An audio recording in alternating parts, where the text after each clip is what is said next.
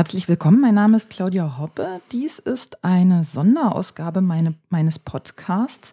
Es ist äh, Ende Oktober, aber wenn ihr das hört, ist es wahrscheinlich schon äh, irgendwas um Weihnachten rum. And now I'll switch to English. With me in my uh, home studio in Neukölln is the third guest from the Bay Area Theater Sports or the Bats, John Riemann. Remake? Remak. Remak. Although in German you would say re- Remak. Remak. Remak. Uh-huh. Yeah. Is it a German name? Um, sort of. I mean, my family came from here, but I don't know that the name is particularly German. Okay. And uh, I want to use this uh, opportunity of having you here to talk about one very specific format that the Bats is performing, um, and that is the James Bond format. Right. and uh, coincidentally, uh, yesterday was the premiere. Do you say premiere? That's right. Uh, of it's a the French new- word. Yeah, of the new James Bond movie here in Berlin. Wow. Did you know that? No, I didn't. And the reason I selected particularly this format is also because I've seen it. So I was in uh, California in 2012, and uh, I went to see a Bats show, and it was the um, yeah the James Bond format, and I have to say I was really impressed. You were even the main. You played the the, the main character, the James Bond. Maybe you remember the um, um, the show was called I think Diamond Legs. Well, it was. If it's more than um, two months ago, I don't remember it. yeah, I would. Uh, I, But if you enjoyed the show, I was probably in it. So, um, yeah, but uh, first, John, some words about you to introduce you Okay. to um, to the audience. So, uh, you're from San Francisco. I am. I'm a San Francisco native. wow! So you have always been living there. Yeah. Wow! And um, uh, have you been to Berlin or to Europe or to Germany before? I came here when I was uh, s- um, a child with my family. We visited uh, Europe, and uh, For how long? oh, I don't don't remember, but it was it was back when uh, you know it was East and West Germany, and we we went through Checkpoint Charlie, and I remember we watched some sort of parade or something, and I think I got in the way and was almost killed. Oh boy! Not really, but but it was it was a different time. Yeah. you still had Deutschmark and Definitely. everything. Yes. Yes. Yeah. Um, and what brings you to Germany this time, or to Berlin particularly? Well, I came to um, uh, it, uh, to improv and to visit as well. And what what uh, improv stuff do you do here? I have been uh, teaching, uh, leading some workshops with some people. Uh, Thomas Jekyll, yeah, you say Jekyll? Jekyll, yeah. Jekyll. I work with another group, and we'll, and I'll be at the Potsdamer Festival. Yeah, Cool. And um, how do you like Berlin so far? I love Berlin. It's a beautiful city. It's uh, there's so many things that are very impressive. The uh, your your transit system. I can't imagine there's a better one in the world. You've got, although it's a little confusing. Like what do you find confusing? uh, what train to get on. It's, it's not exactly clear. It seems it could. I don't know. I think you could do something to make it more clear. But look, I'm not going to complain. You have trains and buses going everywhere all the time, and that's that's not how we do it uh, back home. It's not so easy. And I, I see taxis, and I think, why would anybody take a taxi around here? And of course, I was late today, so I had to take a taxi here, and now I know why. So, um, have you seen some Berlin improv?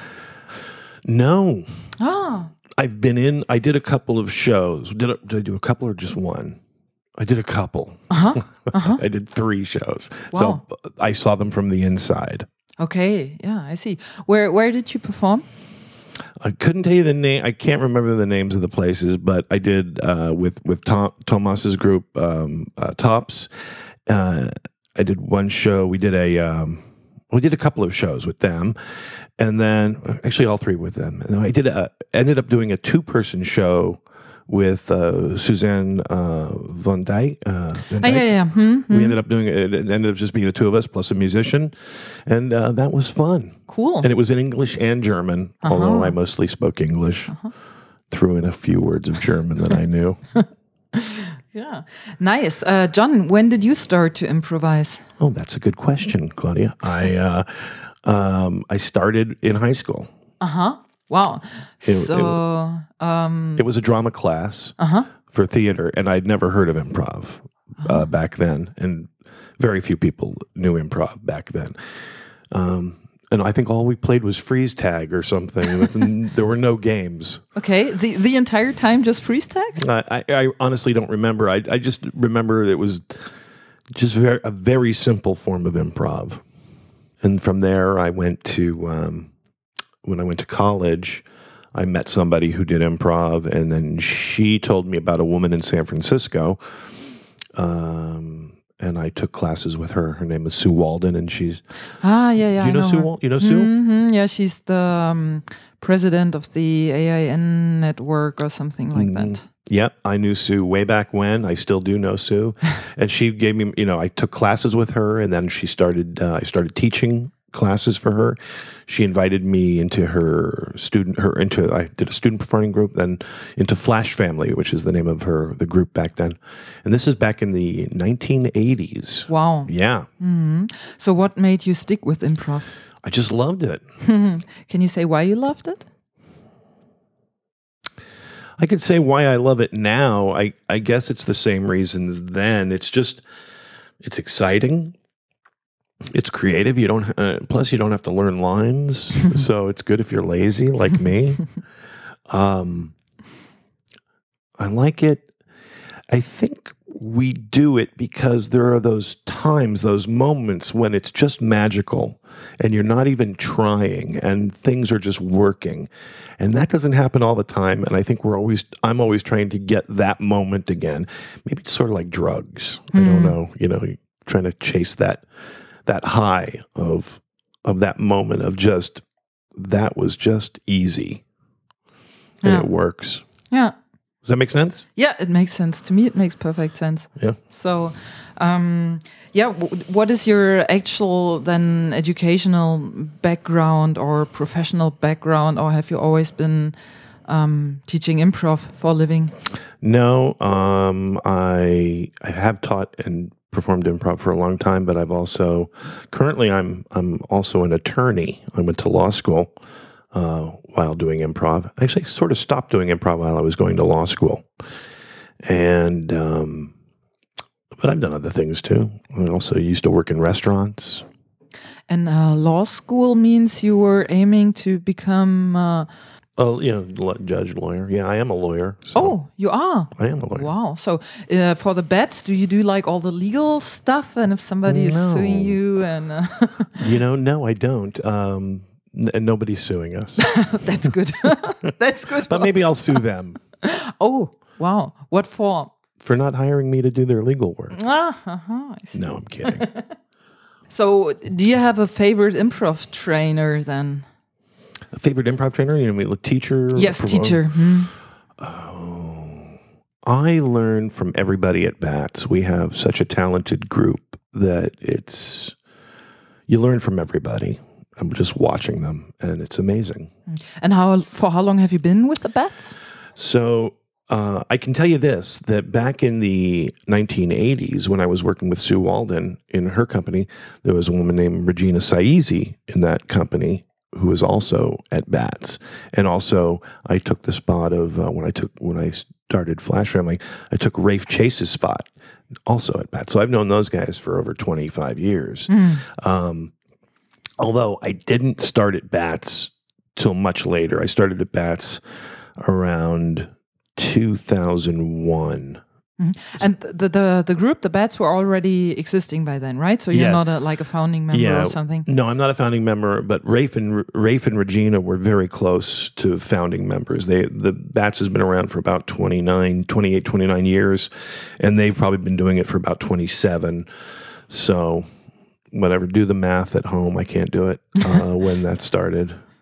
Um, but yeah, they they'd already been in in on the bat stage for a long time, and uh, when I finally decided, why, why aren't I doing this here? and I saw, I went to the bat and I saw how good they were, and I saw the bat stage, and I went, I've got to get, I got to come here. I think what turned me, I think I do know. I, I heard that Bats did uh, theater sports, and I heard theater sports was competitive improv or something. And to me, that didn't make sense. Yeah. I didn't know. I, I guess I was a purist. I didn't know at the time. So I thought, oh, I'm not interested in that. And I was so wrong. And uh, I finally, like I say, when I finally saw the stage and I saw the people, I thought, oh, this is this is for me. so I, I started around uh, 2001. I started as a student, you know, just going through their program, which was much shorter at the time. And I got into the I did I did student performances pretty much every weekend, every Sunday, which is the student performances, and just loved it. Just did as much performing as I could, getting better. And, and my my play changed. You know, I started to figure out, get rid of some bad habits that I had. Like, for example? Well, uh, we could, uh, bad habit. Well, I think my biggest epiphany working at Bats was this really playing it straight, really not going for laughs, not going for jokes. And I, I've told this story to people about how I could be funny. I was pretty successful as an improviser before Bats at like Flash Family and what other groups I did. I could I could think of funny things and then do them, but that thinking of funny things isn't a good idea. I think because whereas you're successful, you oh, I know what I'll do. I'll do X Y Z, and then you do it, you get a laugh. It's about 80% it works, maybe 75% of the time. The other 20, 25% doesn't work and it feels terrible. You do something that you're expecting a laugh and you don't get it. So then I decided, well, I'm not going to try to expect to get laughs. And that's that's the change. That was a big change of just letting that go mm-hmm. and just being in the scene, trying to stay focused. Yeah. Okay.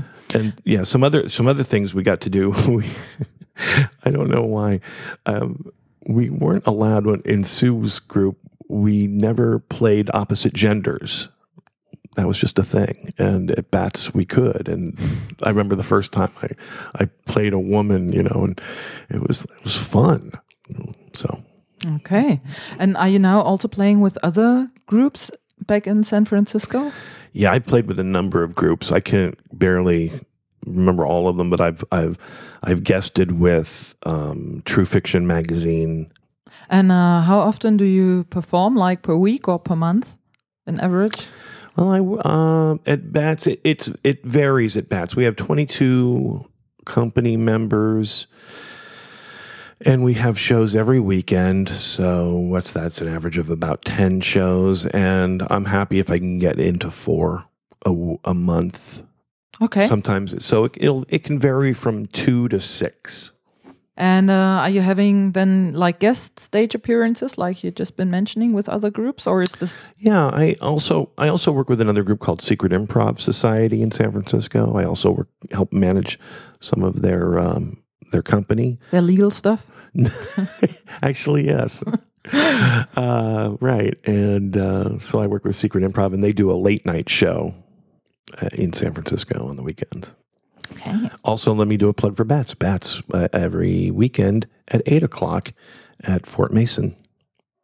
Cool. Uh, yeah, thank you, John, for this insight. Now I want to um, talk about yeah the James Bond format that the Bats are performing. Uh, first question: Have you guys actually invented this, or uh, is this something that you took? I don't know from some teacher or out of a book or something like I that? think Ian Fleming invented it. no, it's uh, uh, did we invent the form? Actually, I believe it was Lisa that was the first director and maybe the only director of the James Bond format. Uh-huh. So it was whatever her vision was is the one that we did. I see. So um, yeah, can you explain how the format works in a mm. couple of words? Well, like most genre formats that we do, we don't we don't actually say that we're James Bond we're like we are James Bond like. So it's another agent with a different number, but the same kind of things, we'd assume.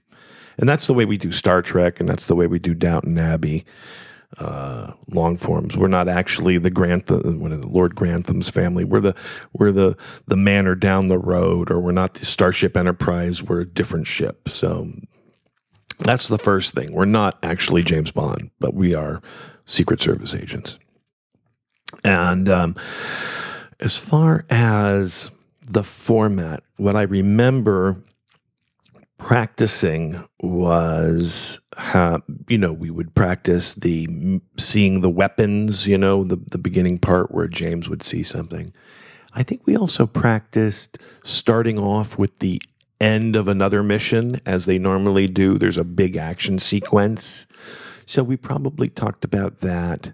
So what I uh, remember, because I, I took some notes uh, at this time when I saw the format, because I was so impressed. So what um, what I remember is so the things you asked for from the audience was uh, a title first, um, and then you were asking for three locations, one of which is uh, in Europe, and one is an exotic one and um, and then there was this kind of uh, song with a shadow wall thing. Right. Okay. I agree. That's true. All of that is true. now that you say that, I completely remember that now. Yeah, that sounds right. We we often get titles. That's one of the things that we often do at Bats. And three locations make sense because James Bond takes place all over the world. And yes, of course, there had to be a a, a montage dance opening with a sexy song on it. Yeah. Yeah. True. Uh, so my impression was actually that the format works in a way that there are certain stations or elements that um, uh, that the that the play or the show goes through. Is that correct, or are you more like mixing and matching? There might be a loose three act structure going on there. So we might know that we're going to open with the song. We'll probably open with an action sequence. Uh, I'm pretty sure we did. Yeah, It uh, might have been snowmobiles. Was it snowmobiles? Uh, and I, I do remember snowmobiles at some point. And uh, then there's probably the meeting with M. And then and then I think it just goes from there. What I have here is also uh, it started out with two girls on the beach, which is also very familiar setting for Mr. Bond. Yes, it is. There's only, s- you know, everything we've done has probably, anything we do has probably already been done, given that there's what, 25, 26 James Bond movies. What could be new? The interesting thing is like how you uh, how you find out and figure out and extract those key elements that uh, can be seen in more or less every James Bond movie, or at least in many of them. And as you said, so the next thing uh, I, I took uh, notes of was you got a call from M from London. Um, then you you go to London. Then uh, you meet uh, Moneypenny. You have like this usual chit chat talk with Moneypenny, and uh, then you get your mission. And the next thing was uh, you going to meet Q in the headquarters, and then you get your gadgets. And the gadgets were also something that you have been asking from the audience, if I remember That's correctly. That sounds good. I think it was. I think it was three gadgets. I didn't note down which of them. Something, exploding gum or something. Yeah, yeah, yeah, something like that. And then I was also very impressed because you have to remember all these things. You have to remember the three locations, you have to remember the gadgets, and you need to use them uh, in a moment where it makes sense. So the entire ensemble who's playing, I'm trying to remember how many you were. I would say you were maybe Six like or seven. Six but is the, a good number. The entire cast then needs to remember okay, what gadgets does he have, and how can we construct the situations in which he can use exactly those gadgets? well, let's be honest. That's just like three, six things to remember. That's not that hard. Yeah, true. But also, we we have we have a whiteboard uh, backstage. We can write it down. So Ah. we're not. I guess we're not that good. It's really not very impressive to remember six things. But yeah, actually, yeah, you can forget stuff in the mo. You can forget anything when you're on stage. So- Exactly. But with six people, hey, if if each person remembers one thing, True. right? So I try. Yeah, I try to remember the story. So what happened next was um, James Bond was sent to one of these locations, and he met a girl in the jungle, which is also like a stereotype or a cliche that is immediately like from every James Bond movie, although James Bond is not always in the jungle. But No. uh, he met this girl, and she was working with monkeys, with apes. Of course. Yeah. So like Jane Goodall or somebody. Okay. and um, Did I make love to her? Yeah, later on, yes, I think she was Oh. like your uh, your buddy or companion or whatever. Okay. on- Yeah, like the Bond girl of right? this. and then I uh, had to kill her. No, I didn't kill her. Did I? I'm trying to remember if she got killed in the end, but I can't, unfortunately. Well, she she either has to get killed or something has to happen because no, uh, you can't have any ties. You got to move on to the next woman when you're James Bond. True. yeah, yesterday when there uh, was the James Bond uh, premiere here in Berlin, they interviewed this um, this actress. Yeah, I can't remember her name. Um, she's the new Bond girl. no, she's the Moneypenny, Oh, and she said she's never going to uh, kiss James Bond or be kissed by him because then she's going to be out. Uh, yeah, she'll be. They'll, they'll have to kill her. I'll kiss you, but I'll have to kill you. exactly. Yeah, and then I guess the girl was somehow connected to the villain Mm-hmm. of that story. So the villain was, I think, some crazy uh, doctor who did uh, experiments with apes. Uh, so uh, that he can conquer the world. What else? Never heard of such a thing. That doesn't sound like James Bond at all. A doctor trying to take over the world. I can't remember if he had a cat. Maybe he had. I can't remember. And then there was his wife, and they were like, both of them were trying to, um, like, to to to conquer the world. And uh, she was the one with the diamond legs. I can't remember the exact connection, but it might be like not her real legs, or maybe she had like diamond implant implantats implantata. Yeah, know? implants. Sure. implants implants yeah Sure. exactly and Uh, We took it very literally. Yes you title. did yes you did You know, it occurs to me as you're saying this, Claudia, that um, I think one of the dangers of this for as you're saying this, I'm thinking of Austin Powers. It sounds very, you know, Doctor Evil. I think maybe that's one of the dangers of this format is that it, it, it falls a little too easily and too closely to uh, to Austin Powers and spoof, and which may or may not be a bad thing. I don't know, but it's it's i think for a live show it's awesome yeah, that's good. All right, that's just in my head. I get those. the, I get worried, but you know, th- this leads to an important point. I think I'll make an improv point. Um, ding, here it is. That we that I think that's the importance of playing, trying to play it straight. Play it, play it as for real as you can, because it's going to be uh, a spoof anyway, and it's going to get silly. So just play it straight, and don't play it like a comedy.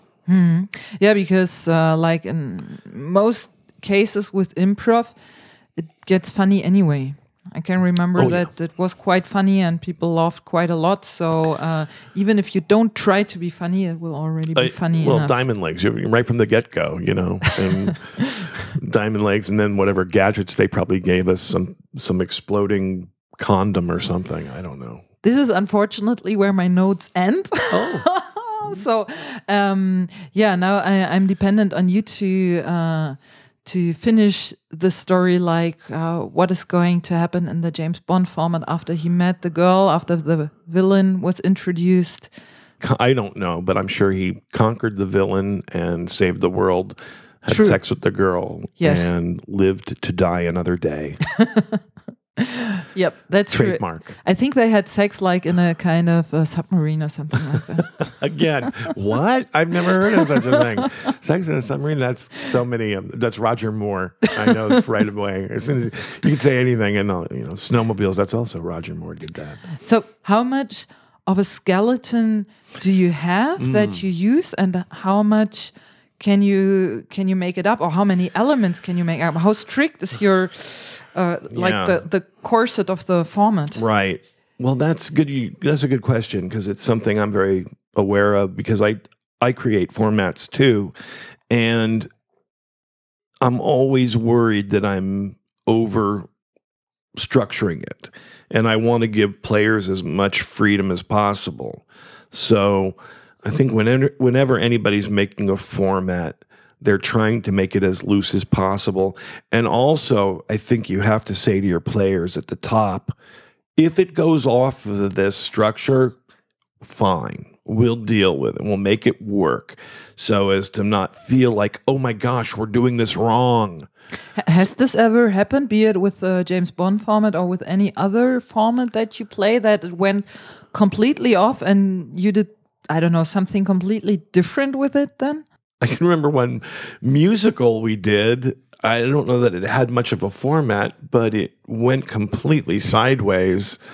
Um, I won't name any names, but somebody, Lisa Rowland, time jumped the, the the story twenty years at the very beginning, and but it was a great show. Sorry, Lisa, I threw you under the train there, but it was a whole. You know the show I'm talking about. It was a it was, but it was it was a good lesson because I think it was at that time for me personally when I started to realize there there are no mistakes. There's nothing to fix. So I don't have to. I I feel like sometimes I'm a fixer, you know, and I still probably do that every now. and I can come in and make, but but you can ruin things by fixing them as well. So if you go in with the mindset, there's nothing broken, so there's nothing to fix. And I just and just to go, yes, this is exactly what this show is about. This show is about this time jump, and I think then um, uh, uh we made it about time travel and and then made the show a little bit more metaphorical. And that was sort of an eye opener for me, too, because I think I'm fairly literal as well. And then to realize, well, it's theater and things don't have to be so literal, they can be metaphors and, and, Uh, somewhat fantastical. And that's where that show went. There are some expectations that you do have to have to meet. If you're going to do a James Bond format, there does have to be a, a, super spy in there, and there has to be a villain. Although, who says so, right? I mean, I've always wondered what's James Bond like on his day off. You know, does he go to the store and he and he buys, you know, checks out which hand soap he's going to purchase, or yeah, maybe he's maybe he just sits back and you know he's like. maybe he puts on like his, his, you know five pounds between uh, between jobs you know and he starts, uh, maybe, I don't know. But anyway, the point is, um, you do, I think you do want to meet some of those, ex- you do have to meet some of those expectations. If you're going to do, so I do courtroom drama, there has to be a courtroom scene in there eventually. Um, so yeah, expectations should have to be met, otherwise people will go. Well, was I was expecting this, and you gave me that, Otherwise, you know, you can just do open formats and let people, then nobody's disappointed. Let people guess what it was at the end. that's right. Oh, you didn't understand it? Well, that's your fault. um, the the character of uh, James Bond itself. What is important about it? What is important when playing the Bond character? Here's the thing about James Bond and I don't know how I played it, but what I what worries me about him is that he never learns anything. There doesn't seem to be much of an arc for James Bond. So that's not the most interesting so of characters. You would say he's ignorant, kind of? Not ignorant. No, he's already great and he has nowhere to go but to stay great you know you know he gets in a little trouble but we all know he's going to live so you know, if you, I don't know if you can add some humanity to him or give him some, I mean, you know, that's what this new uh, Daniel Craig seems a little more vulnerable, you know, and and he really plays it for real, and maybe maybe he'll get hurt. But you, to answer your question, how do you play James Bond? I mean, you just be suave and sexy and sophisticated. Oh, the the three S's. Suave, suave, sexy, sophisticated. What is suave? Suave. Well, it's a, again that's French, I believe. Ah. Suave, suave. Uh, cool, oh cool. So, um, who's then your favorite James Bond character or actor? Well, I like Daniel Craig a lot, although I don't like what he just said. Did you hear what he said? No. He said he would rather slit his wrists than to play James Bond again. Really? Yeah. So he'd rather kill himself. And I thought, why hmm. that? What is the the reason that? Well, you know, it's like to? he's done playing James Bond. He's not interested anymore, and he, he doesn't like the character. And I, I think I get that. I get that. As an actor, it's limiting, and but you know, to come out and say, "Oh, I, I hate this character," is like, dude, you yeah. made millions of dollars. It's one of the True. most sought after characters of all time. Be a little more humble about it. Mm. So I didn't like that, but I like. I think Daniel Craig's probably a, a swell guy. Yeah, interesting. Yeah, maybe that's why we don't do it so much. It see, it seems that because Bond it has is, changed so much from the from the Bond stereotype cliche to now the movies with Daniel Craig and so on. No, I I don't know why we don't do Bond um, that much. Maybe because it's they're all kind of the same. Not that that's necessarily a bad thing. I mean, look, do whatever I I don't mind it if if it sells, do it. But but then we also have that other side of us that says, is it artistically uh, rewarding? Now I'm sounding like Dan, Daniel Craig now. Oh, we're we're so tired of playing it. But so, but I mean, it, it- there's how many places can we go? But if it sells, it sells. And I'll tell you another thing. Uh, action. I think there's something about action that I'm not the hugest fan of when I hear somebody yell out, like if I'm doing a, a genre piece, that's fine, genre roller coaster, and they get action, then you just do some action and then you're done, boom.